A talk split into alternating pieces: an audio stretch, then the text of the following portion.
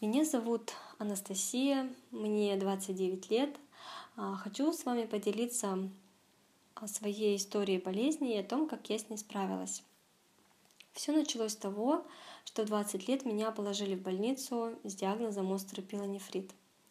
Через три месяца после выписки из больницы и пришла ко мне болезнь под названием цистит, которая мучила меня, наверное, года три. Началось все с резкой боли во время мочеиспускания, с капельками крови даже. А, было постоянное ощущение полного мочевого пузыря и тянущей боли внизу живота. На тот момент я сильно испугалась, но больше от незнания, что делать в такой ситуации. Как мне снять эти симптомы?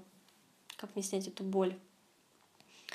А потом такие сильные обострения были, наверное, у меня 3-4 раза в год. Слабые могли и каждый месяц быть.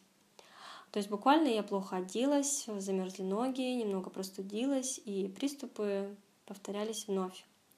Естественно, я сразу пошла на прием к врачу. А в течение полутора лет я ходила по разным врачам, и все назначали стандартное лечение. То есть это антибиотики, плюс а, кислые морсы, это клюква, брусника и разные сборы трав.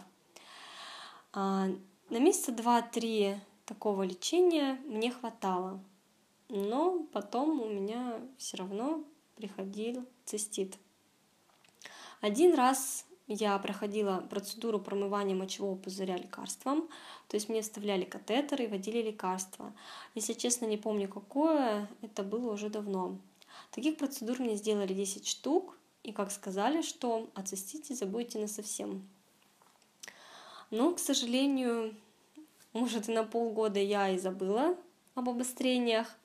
По факту же они потом у меня пришли и проходили с такой же периодичностью, как и раньше. А, потом мне уже надоело пить постоянно эти антибиотики, из всего, что мне назначали при острых болях, я пила только фурамак. Это противомикробный препарат. Он тоже считается, что это антибиотик, но он более щадящий, чем все остальные. И от которого у меня не возникало проблем с кишечником. В дополнение я пила капли уралисан или пасту фитализин. И много-много морсов или чай с шиповником. А, но это все равно была временная мера. Как у меня был цистит, так он и не проходил. А, позже я вообще перестала ходить по врачам,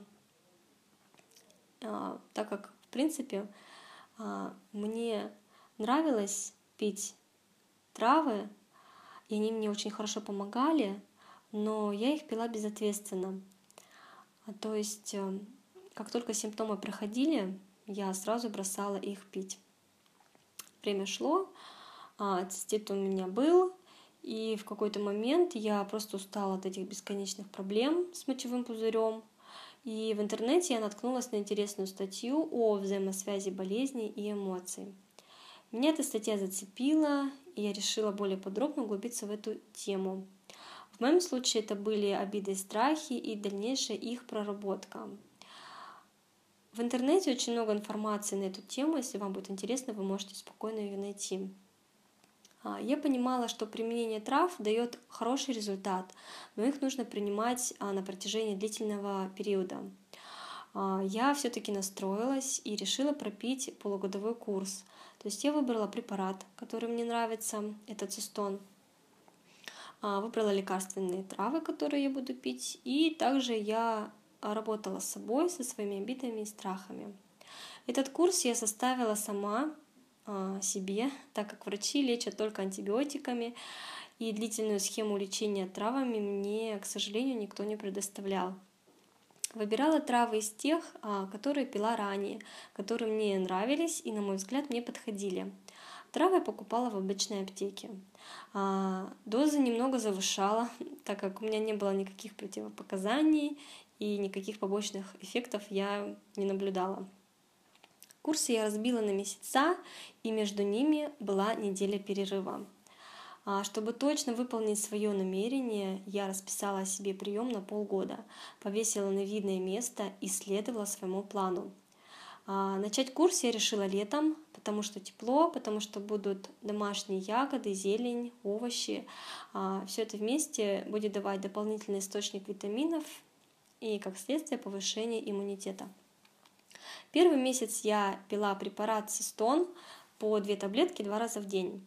Плюс ежедневно я выпивала по три стакана клюквенно-брусничного морса. Далее у меня была неделя перерыва, а второй месяц я первые две недели пила шиповник, то есть я брала горсть плодов шиповника, а, ложила их в термос и заливала одним литром кипятка и оставляла настаиваться всю ночь. Потом пила по одному стакану три раза в день.